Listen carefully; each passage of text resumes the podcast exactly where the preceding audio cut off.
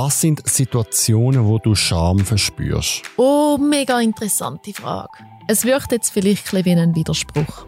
Aber ich verspüre häufig Scham bei der Vorstellung, dass ich zu viel von mir preisgegeben habe. Das ist mein queere Geheimnis 7. Das ist der Zurich Pride Podcast. Mit den spannendsten Menschen und den außergewöhnlichsten Geschichten. So bunt, so queer ist die Schweiz. Mit dem Alexander Wenger. Ich begrüße Anna Rosenwasser. Sie ist Journalistin und freie Autorin, 32 aus Zürich, bisexuell, cis und nutzt Pronomen sie. Willkommen zum siebten Mal. Hoi Alex! Hoi, hast du noch Geheimnis zum Erzählen? Ich glaube, ich habe immer Geheimnis zum Erzählen. Oder neue Geheimnis? Ja, ja, die entstehen ja laufend. die entstehen laufend. Hast du noch Geheimnis zum Erzählen? Ich habe noch ganz viel. Ähm, aber wir, wir machen die einfach noch ein bisschen weiter, oder? Ja, ich würde auch sagen. Okay, die Regeln sind ganz einfach. Jeder von uns hat drei Fragen zum Stellen. Wir haben sie uns vor der Folge nicht verraten und wir besprechen sie jetzt. Genau. Und zwar dreht sich meine erste Frage um Drama. Es tun ja alle immer so, als wäre Drama etwas Schlimmes, aber insgeheim gibt es bei jeder Person irgendeine Art von Drama, wo man eigentlich ein gern hat. Und darum ist meine erste Frage, welche Art von Drama hast du gern? Oh, also ich habe gern Beziehungsdramen. Darum habe ich auch schon als Kind die Tagshows geschaut. Das haben wir ja schon mal besprochen bei «Mein Gehörs Geheimnis». Ich muss zugeben, wenn Geschichten so ein bisschen einen absurden Spin haben, wie zum Beispiel der hat mit ihr geschlafen und dann noch mit seiner Schwester und irgendwie alles dort quer. Also das ist, ah, ich habe letztens, genau, ich habe ein super Beispiel. Äh, mein Kollege heisst, sagen wir, Sean. Ja. Und der Sean, ich muss es gerade schnell aufschreiben, damit ich den Namen nicht vergesse. Der Sean hat eine Freundin und die heisst, sagen wir, Erika. Ja. Und Erika hat ähm, ihren Freund betrogen mit dem, sagen wir, Peter. Ja. Und der Peter hat aber eigentlich auch eine Freundin. Nennen wir sie Luisa. Ja. Und der Peter hat eine Schwester, nennen wir sie Ursula. Das sind alles so altmodische Namen. okay. Der Sean, der betrogen wurde, hat dann im Ausgang die Luisa und die Ursula kennengelernt. Mhm, die beiden Schwestern, ja. Also die eine war die Freundin und Aha. die andere die Schwester. Aha. Und er hat am gleichen Abend auf der Toilette mit beiden Frauen geschlafen, um das ihm auszuwischen. Man sieht es jetzt nicht, wenn man lust, aber ich habe mein Maul sperrangelweit offen. How, how dare they? How dare everyone? Okay, ich also der Sean ist in den Ausgang gegangen und hat eben die Luisa kennengelernt und mhm. gefunden, ah, das ist also dem hat die Freundin von dem Arsch, wo ähm, mit meiner Freundin geschlafen hat. Ähm, jetzt zahle ich es ihm heim und ich zahle es nicht ich, ich schlage ihn nicht ab, also ich mache nicht ihn fertig, sondern ich schnappe mir sein Umfeld. Und dann hat er ähm, die so angemacht, dass sie am Schluss aufs WC gelandet sind, wieder zurück. Und nachher hat er am gleichen Abend noch mit der mit der Schwester von dem Typ, von dem äh, Peter, auch noch geschlafen. Und das Lustige, Lustige ist, die Frauen haben es nach dem gleichen Abend scheint's raus, raus, rausgefunden und sind fuchsdurchswild auf ihn gewesen, haben es ihm gesagt und der Peter hat dann ihm angerührt und gesagt, wenn ich dich die Finger bekomme, dann äh, hacke ich dir den Kopf ab, oder? Und er sagt so, tja, so wie du mir, so ich dir. Und das sind die Dramen, die ich gross finde, für die lebe ich. Also verschachtelte, komplizierte Rachedramen. Genau, wo du, weißt du, wo, wo so miteinander verstrickt sind, wo so verschiedene mhm. Ebenen haben. Und wenn dann noch Freundin und äh, Schwester und weißt du, wenn es noch so ein bisschen noch andere Verbindungen drin hat, wo noch so ein bisschen Tabus sind, ähm, finde ich, finde ich super, oder? Und auf der einen Seite finde ich so ein bisschen niederträchtig, weil ich finde, wie so, look, wenn deine Freundin dich betrügt, dann lass sie los, lass sie gehen, schließ ab. Mit wem sie dich betrügt, ist völlig egal, oder? Es geht um deine Freundin, sie hat dich betrogen, der andere, spielt eigentlich keine Rolle. Weil ich habe gefunden, es ist ein bisschen kindisch schon, dass du jetzt das dem willst heimzahlen nur weil er mit deiner Freundin geschlafen hat. Mhm. Aber auf der anderen Seite ist es wie so ein bisschen Popcorn, Cola anhocken lassen. Ich finde auch, das sind zwei unterschiedliche Sachen. Hat man eine Geschichte spannend findet und gern verfolgt, heisst ja nicht, dass man die Handlungen, die drin vorkommen, befürwortet. Das kann ja auch etwas spannend sein, wo ultra daneben ist. Ja, voll. ähm, ja, also ähm, ich, ich finde so Beziehungssachen spannend. Und ich habe mich mal entschieden, ich finde es auch okay, wenn zum Beispiel andere das über mich machen. Also ich habe ja auch mal schon Dramen gehabt und auch schon so Sachen erlebt. Und ich muss ja auch wieder mit leben und rechnen, dass, also ich habe zwar viele gute Leute um mich, aber ich muss auch damit rechnen, dass die mal erzählen, oh, hast du gehört, der Alex, und jetzt ist er verlassen worden, oder jetzt ist er verletzt worden, oder ihm geht's mega schlecht und so. Mhm. Also ich muss auch offen sein, dass man dann mal an, an meinem Drama dann teilnimmt. Und ich darf nicht immer nur wählen, ähm, bei den anderen in ihrem Drama teilnehmen und selber dann so pikiert sein, wenn man dann über mich redet. Also. Ich glaube auch, dass es unterschiedliche Arten gibt, zum über Dramen von anderen Leuten reden. Ich meine, solange man über dein Drama redet und nicht irgendeinen Seich dazu erfindet oder nicht irgendetwas Unfaires über dich sagt, finde ich es eher legitimer, um sie irgendwie spannend zu finden. Und solange es nicht das Geheimnis ist, wo man gegen den Willen weiterverzählt, oder? Sondern, weißt du, wie ich meine? Ja. Es gibt ja fairere und unfairere Arten, um über das Leben von jemand anderem zu reden. Ich habe mal ein selbes Drama erlebt. Ich weiß nicht, ob ich es schon mal da erzählt habe, aber ich habe mal, ähm, ich habe eine Freundin verloren, die sich das Leben genommen hat. Und dort sind amigs dann so ein bisschen Fragen von Leuten gekommen wie, ui, also, wie hat sie es denn gemacht? Und Mm. wie ist denn das gewesen? Und dort habe ich amigs so ein bisschen das Gefühl gehabt, sind die Leute einfach so ein bisschen schaulustig. Und Ja. dort habe ich wie amigs das Gefühl gehabt, das ist jetzt nicht ein Drama, wo man kann ausschlachten kann. Richtig. Und das würde ich auch nicht machen. uh, fest. Also wenn ich so, wenn ich so schmunzelnd frage, welche Art von Drama hast du gern, dann meine ich die Geschichten, wo einen Unterhaltungswert haben, ohne dass man bei, dabei die Würde vom Mensch verletzt. Also ich glaube auch, das sind äh, zwei sehr unterschiedliche Auslegungen vom Wort Drama. Also es gibt ja auch Kontexte, wo das Wort Drama sehr ernst und zwar zu Recht sehr ernst ausgelegt ähm, Mhm. wird. Und dann finde ich auch, muss man ähm, den gesunden Büsi-Verstand einstellen. Der Haken ist, dass wir ja mittlerweile das Wort Drama ja für alles nutzen. Oder? Ja. Also man kann es ja gar nicht mehr unterscheiden. Es gibt irgendwie ähm, das Familiendrama, das Todesdrama, überall die Dramen, oder? Wo dann ernste Sachen sind und dann irgendwelche Queers, die untereinander ihre Dramen erzählen. Ja, ich habe eben gemeint, dass das Wort Drama ursprünglich aus dem Theater kommt und dass es darum auch so ein bisschen performativ, also so ein bisschen Inszenierte meint. Ich rede lieber in dem Kontext von Drama. Wenn ich es von etwas Ernstem habe, dann rede ich nicht mehr von, von Drama. Wie gehst du damit um, wenn jemand sein Leben so gern dramatisch erzählt, wo es aber ein bisschen anstrengend ist. Ich weiß nicht, ob ich es richtig Mhm. beschreibe, aber so, so ein bisschen, oh mein Gott, und, und dann so, und dann, wo du wie so denkst, innerlich denkst du, look, es ist nicht so schlimm, und du suchst jetzt viel Energie ab. Also grundsätzlich habe ich Verständnis für das Bedürfnis, dass man sich gerne interessant machen ähm, ich, ich meine, viele Menschen fühlen sich gerne interessant. Ich fühle mich auch gerne interessant und ich glaube, manchmal erzähle ich Sachen auch so, dass ich interessanter wirke, weil ich bin einfach nur ein Mensch, der gerne Aufmerksamkeit hat. Ähm, aber ja, ich schaue, dass ich irgendwann mal das Gespräch verlassen, wenn ich merke, es zieht mir mehr Energie wie, wie nötig. So. Und manchmal, was ich auch nicht so gerne habe, ist, wenn, wie so, es so einen fließenden Übergang gibt zwischen welchen ein Geschehnis mega interessant erzählen und dann wird es aber plötzlich super ernst. Ähm, und ah, das kann ich auch nicht immer gleich auch nicht immer gleich handeln. Also zuerst ist es irgendwie so, ja, und dann haben wir Streit gehabt im Freundeskreis, dann hat der das gesagt, dann hat die das gesagt. Und plötzlich geht es dann aber um etwas, wo viel, viel ernster ist und der Übergang ist irgendwie so, hat das ja mir voll nicht angekündigt. Mhm. Ah, mm, habe ich, nicht, habe ich nicht mega, mega gern. Wo, wo ich mich amix es hat auch schon Situation, Situationen gegeben, wo ich mich ein bisschen ausgenutzt gefühlt, so, wo Leute, wo, wo ich nicht mal gut kenne, an einem Upper oder so, wo ich vielleicht, also ich bin ja neugierig und ich folge die Leute schnell und viel und auch intim, ähm, darum komme ich auch viel in so Situationen, aber dann gibt es so Leute, die wie so ein bisschen gewartet haben auf irgendjemanden, wo wo zulässt und dann kommt die ganze Ladung und zum Teil auch ganz schlimm, weißt du, Mhm. dann plötzlich so kommt, ja weisst schon, dort und dort bin ich misshandelt worden oder mein Vater und Psychiatrie, Ja. wo ich dann auch das Gefühl habe, einerseits mega schön, dass du mir das erzählst und dass du mir vertraust und grundsätzlich finde ich es wichtig, über die Themen zu reden, aber Amex ist das Setting nicht ganz richtig und ich bin auch kein geschulter Psychologe und darum, na, da habe ich Amex Mühe.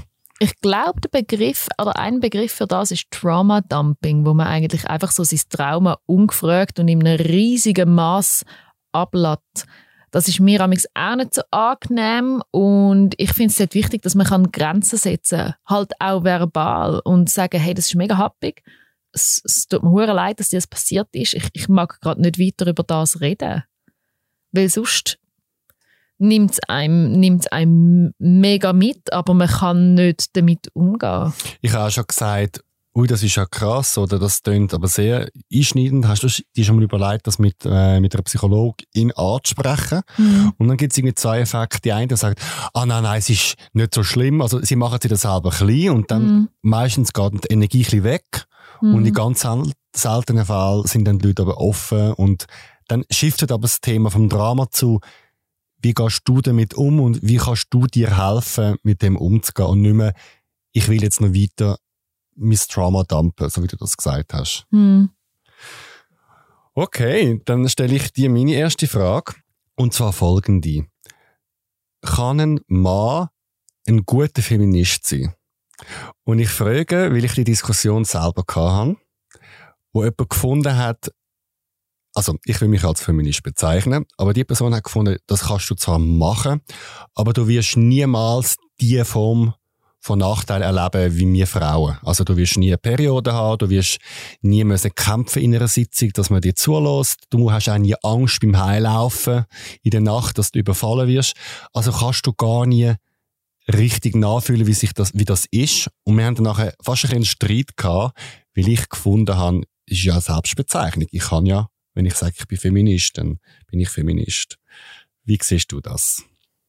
Ja, auf jeden Fall jeder Mensch, egal welches Geschlecht, kann feministisch sein. Und man muss auch nicht eine Form von Diskriminierung selber erleben, um gegen die Diskriminierung zu kämpfen. Überhaupt nicht. Oder sich dafür einsetzen oder sich darüber informieren.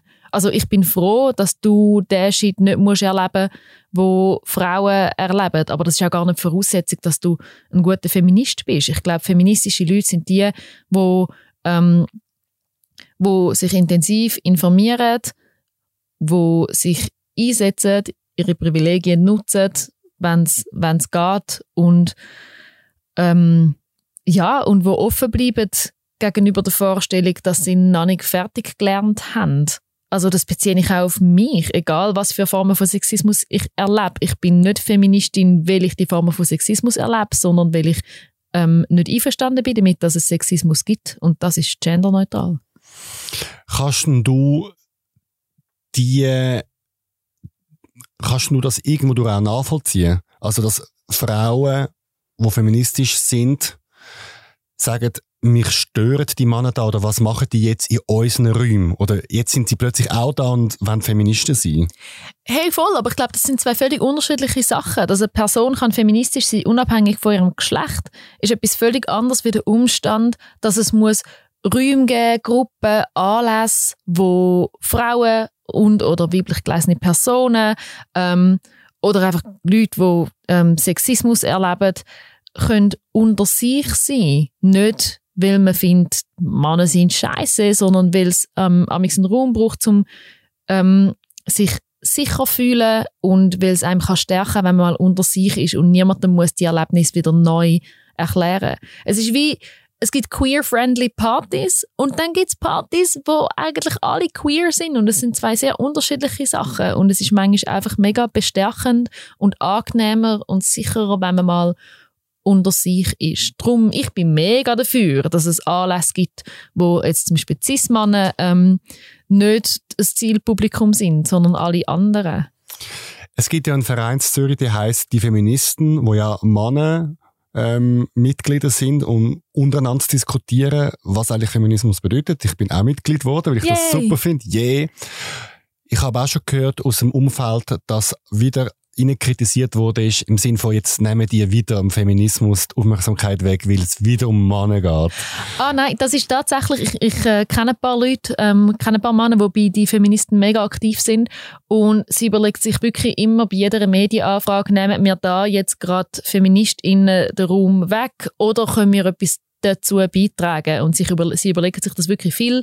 Sie lehnen auch viele Anfragen ab, weil sie finden, jetzt muss nicht nochmal ein Mann etwas dazu sagen, nehmen doch die oder die oder die Person und die und die Organisation. Und ich habe den Eindruck, sie machen das mega gut. Weil ich glaube, um das geht es im Feminismus auch, dass man sich als Mann überlegt, muss ich da jetzt noch etwas dazu sagen oder ist mein feministischer Akt das Maul behalten. Sehr schön gesagt. Weil das Maul behalten kann recht feministische Akt sein, je nachdem, wer es macht. Genauso wie dass ich an einer Black Lives Matter Demo nicht ein Megafon muss an mich rissen, obwohl ich liebend gern Megafon an mich risse. es gibt gute Momente für das und es gibt Momente, wo meine Fresse behalten ein solidarischer Akt ist. Ich muss sagen, ich habe die nicht zum ersten, also ich habe nicht die Frage zum ersten Mal jemandem gestellt, mhm. ähm, aber ich habe es an einer, ähm, ich habe es glaube der Pride-Präsidentin äh, gestellt, gesagt, du Mentari, was sagst du zu dem? Kann ich als Mann Feminist sein? Und nachher sagt sie, du, du kannst auch kein Tier sein und dich für Tierrecht einsetzen. Genau, du kannst auch beim WWF Mitglied sein, ohne dass du ein Panda bist. Das habe ich noch ziemlich gut gefunden. okay, das beruhigt mich. Dann darfst du die nächste Frage stellen. Meine zweite Frage ist, welches Coming Out hättest du rückblickend gern anders gemacht? Das gegenüber meinen Eltern, weil sie haben mich gefragt, ob ich schwul bin. Ah, das hast du mir mal erzählt. Ja, und sie sind mir zuvor gekommen. Ich glaube, es hat für meinen Prozess ähm, wäre es anders, also mich würde wundern, wie der Prozess wäre, das selber zu sagen. Mhm. Weil sich zu sich stehen ist ja so ein Akt, also sich zu outen und dann die gute Erfahrung machen, ist ja wie auch eine Belohnung fürs Hirn. Also dein Hirn, dein Unterbewusstsein lernt, ähm, wenn du zu dir stehst, wenn du deine Bedürfnisse äußerst, wenn du deine Grenzen setzt, kannst du akzeptiert werden oder immer noch gleich geliebt werden. Und es ist ein bisschen einfach, einfach Ja zu sagen, im Sinne von, bist du schwul? Ja. Auf der anderen Seite bin ich froh, dass sie es gestellt haben, weil ich jetzt in dieser Situation nicht gestellt. Ich habe noch die Hause gewohnt und ich habe immer gedacht, ich sage es ihnen dann, wenn ich allein wohne, weil wenn ich die wohne und mich oute und sie finden es nicht gut, können sie mich rausschmeißen. Und das ist so meine Angst gewesen. Im Nachhinein völliger Quatsch. Sie hätten das nie im Leben gemacht. Sie wären immer zu mir gestanden. Aber in dem Moment hat mein 18-jährige Ich halt irgendwie mit dem Worst Case gerechnet.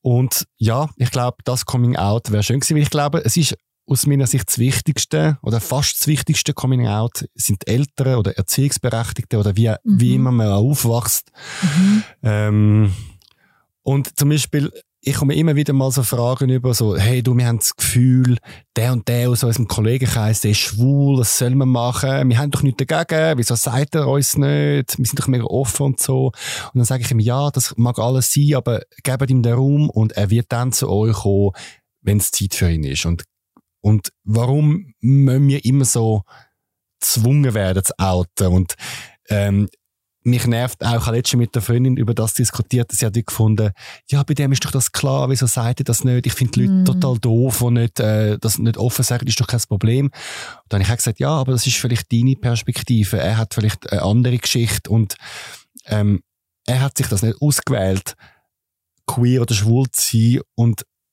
nachher noch müssen die Bürde haben von einem Outing, ist halt auch anstrengend. Also, wir outen uns ja ständig beim Arbeitgeber, bei neuen Bekanntschaften etc. Es ist ja, wir haben im Leben tausende Coming-Outs. Und von dem her bin ich immer dafür, dass man den Leuten einfach Zeit gibt. Ich finde das mega wichtig, was du ansprichst, das Phänomen, dass Leute, vor allem, also auch Leute aus der Community selber, die Anspruchshaltung haben, wann outet sich die Person endlich? Und das finde ich auch gefährlich, weil etwas vom Wichtigsten am Coming Out ist, wie du sagst, dass es selbstbestimmt ist, dass es nicht von anderen Leuten bestimmt wird, wenn dass man sich outet. Und da dazu gehört auch, dass man selber kann bestimmen, wann das der Zeitpunkt ist. Und die Selbstbestimmung, die ist gar nicht mehr so selbstbestimmt. Wenn es Leute gibt, die einem sagen, oute dich endlich oder ah, wenn, wenn sagt sie es endlich, wenn gibt sie es endlich zu. Es gibt so viele verschiedene Gründe, warum man sich noch nicht getraut, um sich outen. Und ich glaube, der beste Zeitpunkt, um sich outen, ist dann, wenn man sich selber dafür entschieden hat. Ich finde, ähm, wenn man ja das Gefühl hat, die Person, also wenn man sich wundert, warum jemand sich nicht outet, kann man ja einfach mal in einem ersten Schritt ein wohlwollendes ähm, Umfeld schaffen. Also, dass man halt vielleicht mal über einen Kollegen redet, der schwul ist und sich positiv äußert oder sagt, ah, ich bin letztes Jahr der Pride ich habe es mega cool gefunden. Oder indem man sagt, hey, ich werde für die Ehe für alle stimmen. Man kann ja auch so, mit so kleinen Tricks über, über Drittpersonen oder angebliche Geschichten einfach zum sagen und man muss ja nicht die Erwartung haben, dass die andere Person gar kommt und sagt, ja, das äh, trifft auf mich zu, ich bin schwul. So. Aber du hast wie so einen, einen, einen Samen gesetzt und äh, mhm. dort kann dann nie etwas wachsen und die Person geht dann vielleicht heim und wüsste wie so, ah, okay, zu XY könnte ich gehen oder vielleicht, ja, vielleicht ist die Person ja kurz davor. Mhm. Wir, wir stellen die Leute häufig die Frage so, hey, wie kann ich meinem Mitmensch zeigen, dass er sich bei mir safe kann outen Und einerseits gibt es queere Leute, die sagen, oh Gott, das ist fast ein bisschen lustig, wie fest dass Leute die Anspielungen machen, die du gerade beschrieben hast. Aber andererseits haben sie wirklich auch schon erlebt, dass mir, äh, mir eine sagt, hey, mein Papi hat heute einfach gesagt, die Ehe für alle ähm, ist schon längstens überfällig. Und dass es mega etwas mit ihr gemacht hat und tatsächlich gemacht hat, dass sie sich safer fühlt, um sich zu outen. Ähm, Darum, ja, ich glaube, ich bin auch mega für das. Also nur schon im Alltag einstehen, wenn jemand ein Seich sagt, passiert ja genug häufig. Ähm, und ähm, markieren, dass man es dass gut findet. Auch wenn es vielleicht, und selbst wenn es halt mal ein bisschen lustig, auffällig ist, lieber einmal zu viel den Mitmenschen zeigen, auf welcher Seite dass man steht, wie einmal zu wenig. Oder halt auch nur so, du ganz kleine ähm, Änderungen von der Sprache. Also wenn ich zum Beispiel bei jemandem das Gefühl habe, die Person ist queer, dann frage ich vielleicht, ja, wie sieht es denn bei dir aus? Bist du in einer Beziehung und mhm. so? Dass ich schon mal genderneutral frage, weil ich glaube, die Leute, die es betrifft, die spüren das ganz gut, dass, dass man die Worte dann richtig ausgewählt hat und wissen, dass das dann auch, dass jemand neutral formuliert hat, heißt ja schon mal, okay, die Person weiß, dass es das gibt. Und noch etwas anderes wollte ich sagen, was mich auch so ein bisschen nervt an dieser Aussage von, ja, wieso sagt die Person nicht mir? Ich meine, ich bin ja mega offen. Da geht es wieder um die andere Person, die mhm. sich aufregt. Und ich denke, wieso, du musst dich ja nicht outen und es geht jetzt nicht um dich. Ja. Es geht jetzt nicht um dich und es hat so immer so ein bisschen den Vibe von, wieso hast du mir das nicht zuerst gesagt? Ich wollte, dass du es mir zuerst sagst. Immer so, dass gerade so unter beste Freund ihnen so ein bisschen, ähm, ah was, die weiß es schon länger, immer so der Wettkampf, mhm. wenn man welches Geheimnis in welcher Reihenfolge sagt. Und ich finde, das sollte keine Rolle spielen. Ja, da stimme ich dir zu. Es geht um die Person, die sich outet, nicht um die Gefühlswelt von, von ihren Mitmenschen. Mega fest. Okay, schön. Dann äh, komme ich mit meiner nächsten Frage. Und ich finde sie super. Ich bin auch gespannt, äh, was du davon haltest. In unserer Community sehe ich so ein bisschen zwei Pole an Queers. Wir haben, ich tue es jetzt ein bisschen vereinfachen, wir haben auf der einen Seite Queers, die mega out and proud sind, mit der Regenbogenfahne, wo alle Labels kennen, wo dafür kämpfen, wo jeder Diskussion queer Recht vertreten. Und wir haben auf der anderen Seite eher zurückhaltende Queers, die erkennt man so Sätze wie, ich muss im Büro im Fall überhaupt nicht sagen, dass ich queer bin, das geht sich nicht an, ist mein Privatleben. Oder also Sätze wie, wir müssen langsam aufpassen, dass man nicht zu viel fordert, weil meine Großmutter versteht im Fall das voll nicht, was jetzt pansexuell non-binär ist und äh, nicht, dass es wieder das Pendel umschlägt. Mhm. Und mich wundern, wie du die zwei, also ob du das auch so wahrnimmst, mhm. ähm, ob du mir widersprichst und wie du die, die Pol erlebst. Ich finde, für queere Recht kämpfen heisst auch fürs Recht kämpfen, dass man selber kann bestimmen, wie wichtig das einem die eigene queere Identität ist. Das heißt, in einer idealen Welt ist es mir völlig, völlig frei, heb ich jeden Tag mit dabei flaggen durch mein Zuhause und eben auch durch die Straße rennen oder ob das nur ein kleiner, unwichtiger Teil ist von meiner Identität, die ich der Welt mitteilen will. Und ich bin mega dafür, dass die Leute, die sagen, das ist einfach nicht so ein wichtiger Teil von mir, dass die das Recht haben, zum zurückhaltend sein mit dem. Aber das lässt sich ja eigentlich gut kombinieren damit, dass man trotzdem für queere Recht ist und dass man zum Beispiel trotzdem Bescheid weiß und trotzdem zum Beispiel für also viele Labels kennt oder irgendwie geht go, ähm, abstimmen, wenn es eine queere Abstimmung gibt ähm, oder dass man der Großmutter zum Beispiel erklärt, was Non-Binarität ist oder so. Ich glaube, wenn Leute sagen, wir müssen langsam aufpassen, dass es nicht umschwingt und Leute, die mich so ein bisschen genervt sind von denen, die laut und radikal Recht fordern, Ich glaube, das ist zum Teil auch verinnerlichte Queerfeindlichkeit. Weil uns wird auch fest beigebracht, dass es ähm, eine richtige Art gibt, um zum Mann sein und eine richtige Art gibt, um eine Frau sein. Und wenn du dann etwas falsch machst beim Mann sein oder beim Frau sein, dann kannst du es kompensieren, indem du in allen anderen Bereichen beweisst, dass du super normal bist. Ähm, das heißt, wenn ich eine queere Frau bin, dann wird mir wie so ein bisschen beigebracht, okay, aber du kannst eine so normal wie mögliche queere Frau sein. Ähm, was absoluter Blödsinn ist. Ähm, aber wenn wir dem Glauben schenken, dann fangen wir an, den zu lauten Queers ähm, die so abwerten und fangen die auch an als unangenehm empfinden, weil die halt alles aufs Mal fordern und nicht nur bisschen, bisschen, bisschen. Ich glaube aber, wir können alle die komplette Gleichberechtigung und Freiheit von allen Queers fordern, unabhängig davon, wie wichtig uns selber unser Queer-Sein ist. Ich gehöre zu den nicht nur out and proud, sondern auch out and loud Menschen, ja, aber ich glaube auch, die, die out and quiet sind, können die Freiheit für alle fordern und vertreten. Ich habe eben letzt, also ich habe schon mehrmals in meinem Leben so Diskussionen gehabt und da bin ich, ich bin damals recht hässig, oder wenn jemand so sagt, mhm. wie, man im Fall aufpassen, dass es nicht langsam zu viel ist, weil ich dann immer so denke, in, in meiner Wahrnehmung ist der Kuchen für, für die Heteros riesig so.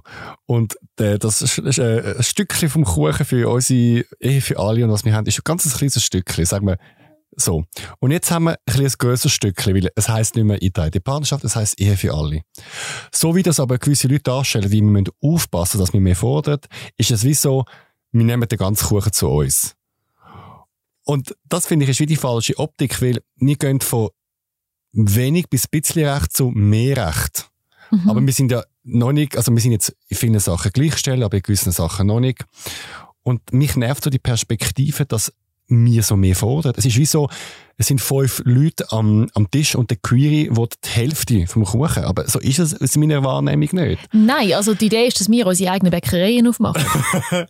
Safe.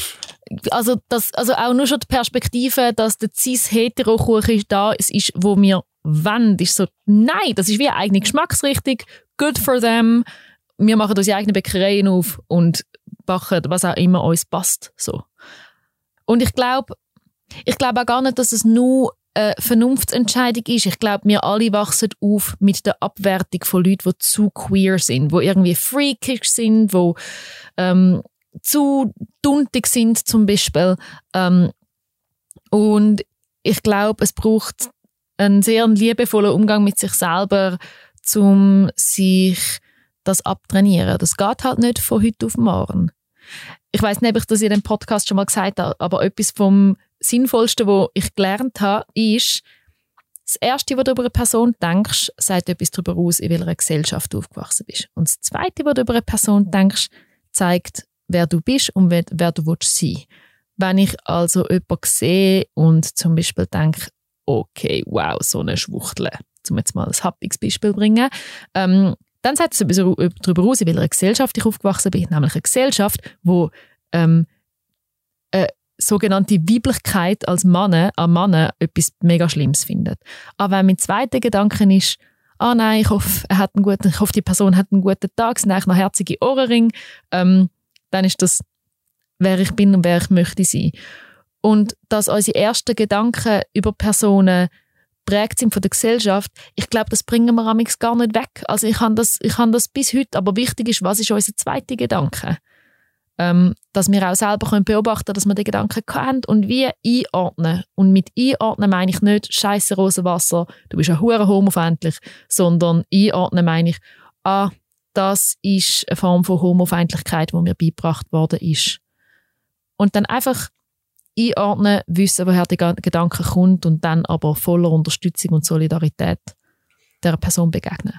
Also ich muss zugeben, ich habe so, so Tendenz auch gehabt. Also das ist mir nicht ganz fremd. Also als ich jung äh, schwul geoutet war, habe ich duntige Männer komisch gefunden. Und ich habe gefunden, wieso wollen denn die so auffallen und wieso machen die das extra und können die sich nicht zusammennehmen? Mhm. Und rückblickend schäme ich mich ein bisschen für das, weil ich finde, soll jeder so tuntig sein, wie er sie möchte. Ähm, aber ich finde, wieso, ähm, es gehört ein bisschen zum, zum Aufzugeheft dazu, dass man irgendwann an den Punkt kommt und wie auf sein Leben zurückschaut und sich mit seinen Eltern auseinandersetzt, mit seiner Erziehung auseinandersetzt, mit der Sozialisierung. Und es geht nicht darum, alles schlecht zu finden von den Eltern, oder? Auch viele Leute mhm. haben ja das Gefühl, wenn man sich mit seiner Vergangenheit auseinandersetzt, dann ist man nicht mehr dankbar seinen Eltern gegenüber. Stimmt überhaupt nicht. Es geht wie so darum, was habe ich gut mit, mitbekommen, was ja wahrscheinlich hoffentlich die Mehrheit ist. Was haben mir meine mhm. Eltern alles beigebracht, vom Zähneputzen über äh, Schuhbändel binden, über mein Weltbild. Und wo muss ich vielleicht im Alter noch ein bisschen justieren, weil es halt einfach eine, eine andere Zeit war. Und ähm, darum finde ich es wieso ist wichtig, dass man nachjustiert. Und gerade so Sachen wie, wie du es vorher richtig gesagt hast, die verinnerlichte Queerfeindlichkeit, die haben mir, glaube ich, alle. Der eine ein bisschen weh und die andere ein bisschen weniger, aber sie ist da. Und wenn sie nicht von der Familie ist, dann vielleicht von den Medien oder von der Gesellschaft oder so. Mhm. Und äh, ja, wir müssen das wie erkennen und nicht sagen, die andere queere Person muss sich jetzt ein bisschen weniger schrill gehen, ähm, sondern überlegen, warum fällt mir das auf und wieso triggert es etwas in mir. Und das Schöne ist, wenn man sich das überlegt, dann führt das nicht nur dazu, dass man anderen Leuten die Freiheit zugesteht, um sich selber zu sein, sondern man gesteht sich damit auch die eigene Freiheit zu, sich selber zu sein. Wenn ich erkenne, dass es keine falsche Art gibt zum Queer sein und ich so schrill oder unauffällig kann sein, wenn ich möchte, dann gibt mir das eine wahnsinnige Freiheit und das ist ja etwas vom Schönsten. Schön. Schlusswort. Dann komme ich mit der letzten Frage. Ist das richtig? Hast du noch eine Frage? Warte mal, wie haben wir angefangen? Was ist jetzt Du hast angefangen. Ah nein, du hast mir die Frage ah, gestellt. Ja, stimmt, ja. Also dann, dann darfst jetzt du die Frage okay. stellen. Meine letzte Frage für heute an dich ist, wer wirst du gern mal wieder sehen? Ich habe gefunden, die Frage, die kann man entweder juicy auslegen oder auch sehr wehmütig und deep. Ich habe gedacht, ich überlasse das dir.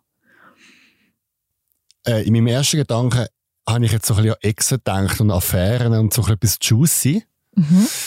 Aber wo du es jetzt so ein bisschen präzisiert hast, würde ich glaube gern meine verstorbene Großmutter oder eben die Kollegin, die sich das Leben genommen hat, wieder sehen.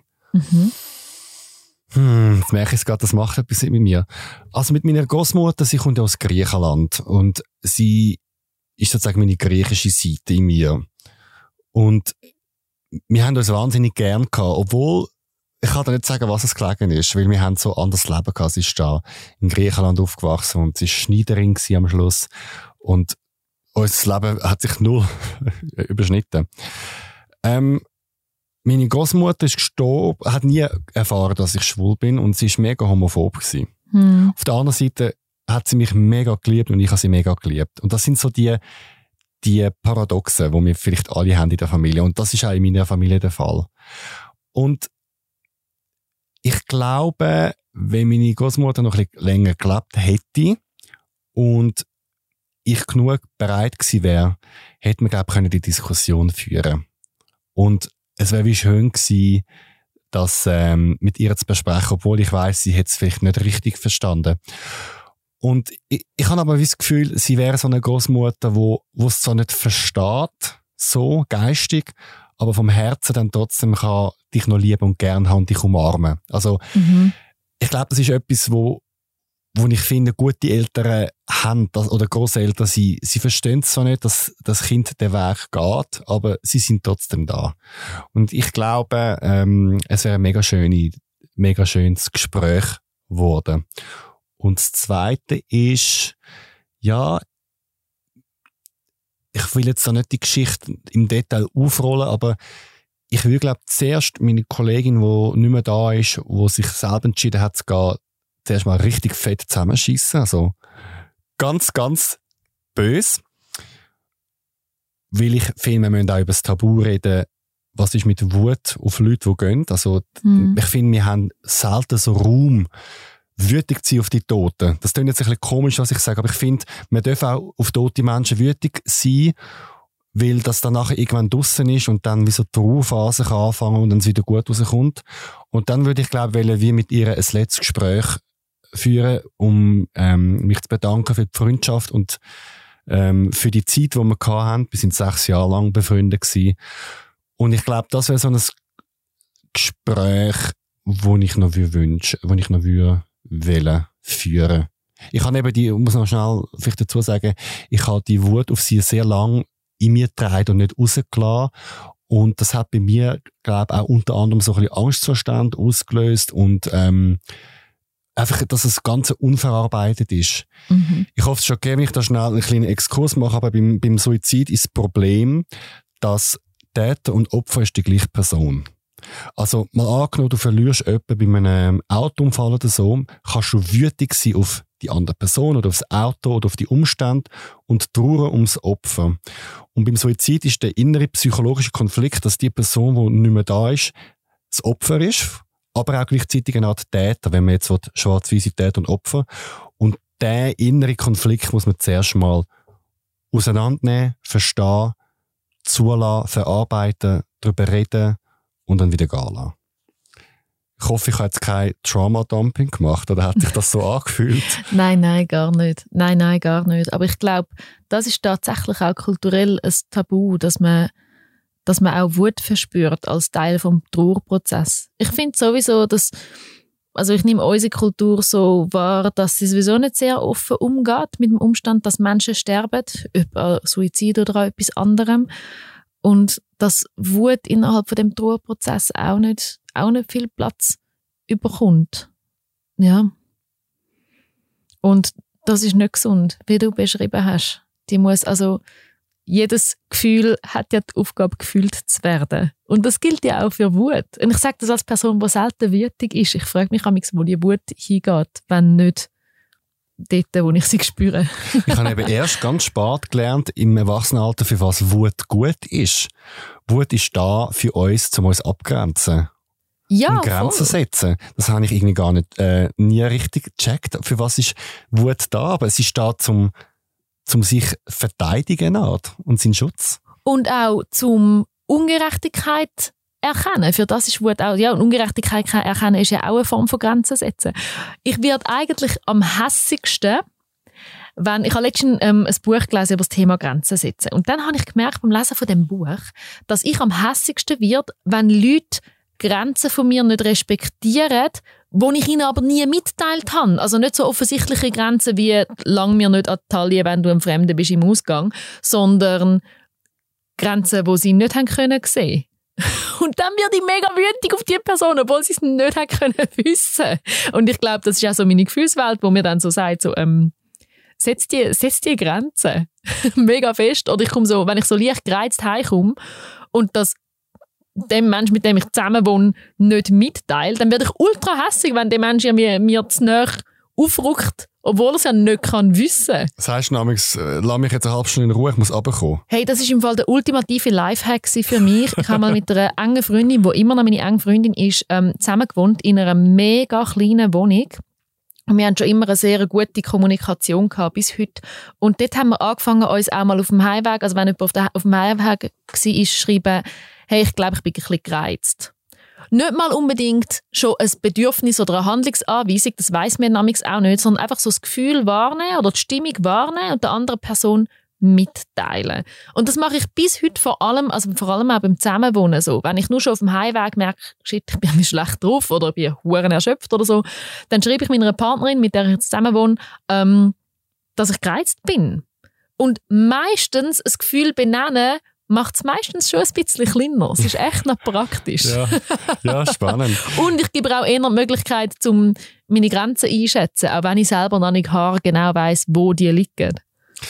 Super, dass du so eine emotionale Frage stellst, weil ich habe eben auch eine Gefühlsfrage für dich zum Schluss. Und zwar, was sind Situationen, wo du Scham verspürst? Oh, mega interessante Frage. Es wirkt jetzt vielleicht ein wie ein Widerspruch. Ähm, aber ich verspüre häufig Scham bei der Vorstellung, dass ich zu viel von mir preisgegeben habe. Und das mag jetzt komisch erscheinen, weil ich gebe ja von Beruf recht viel von mir preis. Ich bin da ja da in einem Podcast, wo wir Sachen von uns preisgeben. Ähm, aber das habe ich ganz häufig, dass ich im Nachhinein so ganz viel Scham ähm, empfinden bei der Vorstellung, jetzt bist du zu weit gegangen, jetzt hast du zu viel von dir preisgegeben. Ähm, ich möchte aber da noch eine andere Geschichte erzählen, wo ich ganz viel Scham empfunden habe. Das ist eine kleine Anekdote. Ich bin eingeladen bei einem grossen Zürcher Gimmi zum Reden über den Mittag. So dreiviertel Stunde und es ist so um die Grundlagen von LGBTQ gegangen. Und ich bin eingeladen worden von so solchen, die bald abgeschlossen haben, so 18-jährigen SchülerInnen und habe gefunden, okay, von dieser Klasse kann ich auch mal dort kann ich auch ein bisschen konkreter werden und ich habe bei jedem Buchstaben ein Vorurteil in Angriff genommen und habe die Folie so gemacht. Wie zum Beispiel L, alle Lesben sehen aus wie Männer und dann reden wir darüber, was stimmt dran, was nicht und warum. Und bei G habe ich gefunden, hey, die sind ja genug alt, ich rede jetzt über das Thema Sex. Ich habe bei G ähm, ein Vorurteil genommen, alle schwulen Männer haben Analsex. Ähm, und zwar auch aus dem Grund, dass die Verbindung von einer sexuellen Orientierung mit einer Sexpraktik hat an sich schon etwas queerfeindliches, weil es ist ja auch eine Sexualisierung von, von einer Orientierung. So. Abgesehen davon, dass es faktisch falsch ist, dass alle die gleiche Sexpraktik haben. Und dazu kommt, dass Analsex eine geschlechterneutrale Praktik ist. Jeder Mensch kann Analsex haben, wenn er das will.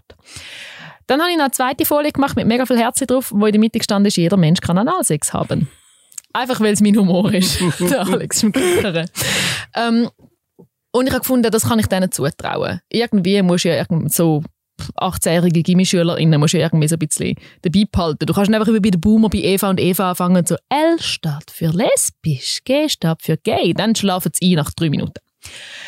Ich gehe also dorthin, an die Schule und sie führen mich in die Aula. Und ich so, warum bin ich in einer Aula? Und dann habe ich realisiert, ich rede nicht von einer Klasse. Ich rede von der ganzen Schule. und dann schaue ich in die vorderste Reihe von dieser Schule, von der, in dieser Aula, Alex.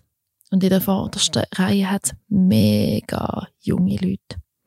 Und dann check ich, das ist ein Langzeitgimmi. Die jüngsten Leute sind 12 und 13. und ich habe gewusst, in zwei Minuten fängt die Präsentation an und auf einer Folie steht einfach, jeder Mensch kann Analsex haben. Und dann dachte ich, okay, ich habe jetzt zwei Möglichkeiten. Entweder ich mache so Fight Club mäßig und überspringe die Folie, so dass sie alles nur so eine Mikrosekunde sehen.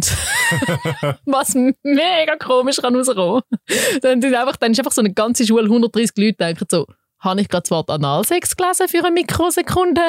Oder habe ich mir das eingebildet? Oder ich ziehe es einfach durch. Und dann habe ich es durchgezogen und es ist, es, es ist völlig okay gewesen und keine komischen Reaktionen bekommen, keine komischen Rückmeldungen, alles gut.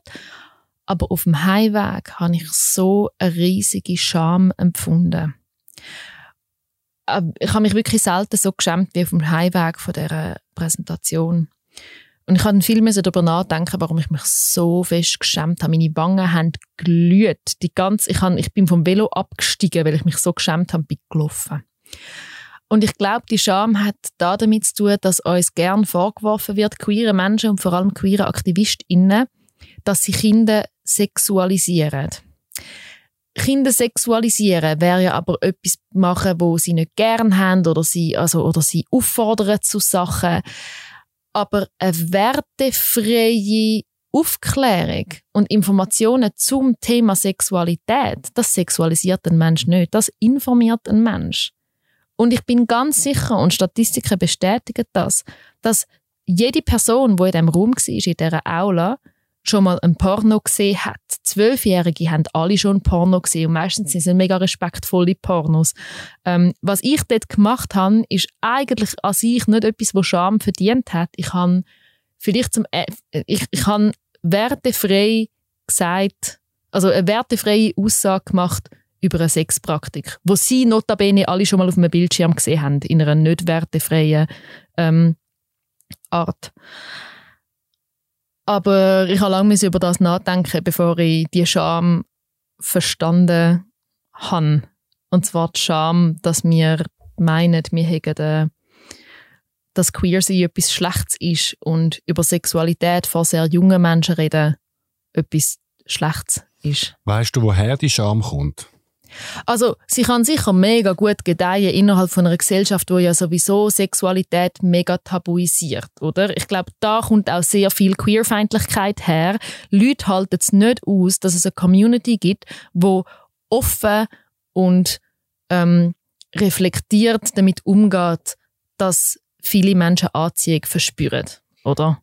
Würdest, wenn, wenn jetzt du wieder an ein Gimmi eingeladen werden, in der gleichen Situation, wärst du jetzt darüber hinweg? Wäre es jetzt anders?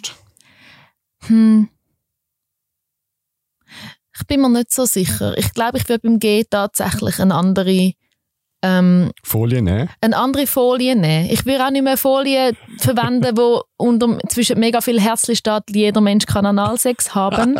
ähm, ich, bin mir nicht, ich bin mir nicht sicher, ob Pointe von den vielen Herzli und so, ich, ich bin mir nicht ganz sicher, ob das wirklich angekommen ist. Abgesehen davon, dass es ja sowieso schwierig ist, vor einem Publikum zu reden, wo die Leute zwischen 12 und 18 sind. Das ist einfach kein Thema, ist gut geeignet für Leute zwischen 12 bis 18. Das ist einfach eine mega krasse Altersspanne. Ähm, und ich bin mir nicht sicher, wie das die Präsentation rückblickend, wie, wie dass ich die gestaltet hätte. Ich habe aber auch gemerkt, dass ich mich komisch fühle, wenn ich über schwulen Sex rede, weil ich einfach keine Expertin bin, was schwulen Sex angeht. Ich muss kurz mansplainen. Ich, ich hoffe, ähm, es ist okay. Also mansplainen, ein Mann, der etwas erklärt, aber ich habe auch letztens erfahren, für was Charme gut ist. Weißt du, für was Charme gut ist? Nein, und Mansplainen ist nicht einfach, wenn man etwas erklärt, sondern wenn du mir etwas erklären was ich so? eigentlich weiss. Aber nein, Okay. erklär es mir bitte. Okay. Also die Wut, habe ich ja vorher gesagt, ist ja da, um sich abzugrenzen. Und Charme ist dafür da, dass wir kompatibel sind mit der Gruppe. Was? Ja, also mal angenommen, also kannst du ein anderes Beispiel nehmen. Es ist ein Buffet, sagen wir mal, zum Geburt ein und es hat ein Buffet.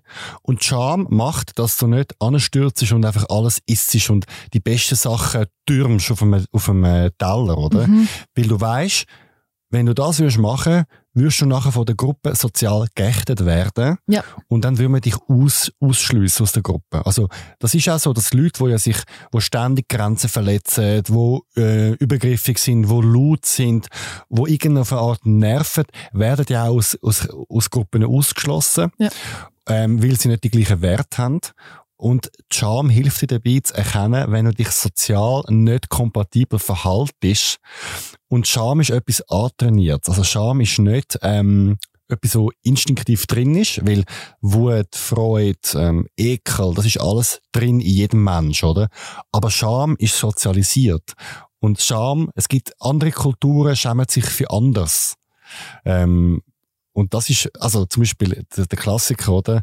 So, so Görbse zum Beispiel ist ja bei uns total unanständig und im, das klassische Beispiel in China ist überhaupt kein Problem. Es kann zum Teil auch heissen, es ist fein gewesen oder es ist gutes Essen.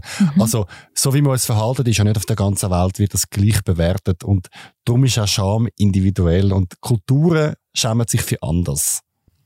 Also Scham ist dazu da, dass man von einer Gesellschaft nicht abgewehrt, also nicht, nicht ausgeschlossen wird. Hm.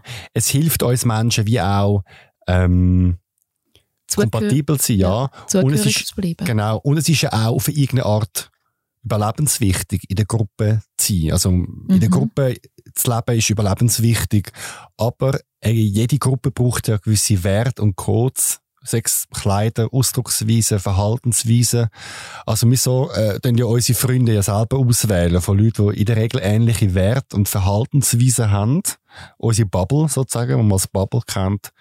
Und ähm, ja, also es ist mega spannend, zum sich überlegen, also sich selber zu beobachten, wenn man sich schämt. Also ich mache das oft. Ich, ich schäme mich zum Beispiel, wenn Leute mega laut sind. Also wenn jemand im Tram, wenn ich das Grosse das Telefon abnimmt und sagt, ja, ja, wo, wo bin, ja, ich bin da im Tram und in so einer einer Lautstärke und ich so denke, Grossi, kannst du bitte nicht aussteigen und das, Und ich, und ich schäme mich, ich wenn mich. ich das Grosse bin, oder? Und im Nachhinein merke, fuck, ich habe mega laut telefoniert im Tram.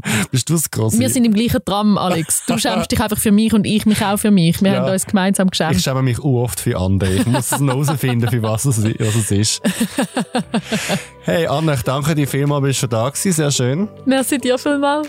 Mehr Informationen zu unserem Podcast gibt's auf zurichpridefestival.ch. Dort kannst du dich auch bewerben mit deiner eigenen Geschichte. Folgt uns auf Instagram und Facebook. Wir heißen Zurich Pride. Und schickt uns ein E-Mail, wenn ihr eine Idee habt für einen Podcast, wenn ihr Lob habt, eine Kritik habt. Die E-Mail-Adresse ist podcast.zhpf.ch. Produktion von dieser Folge Kevin Berg. Noch mehr queere Geschichten? Jetzt in der Mediathek vom Civic Pride Podcast.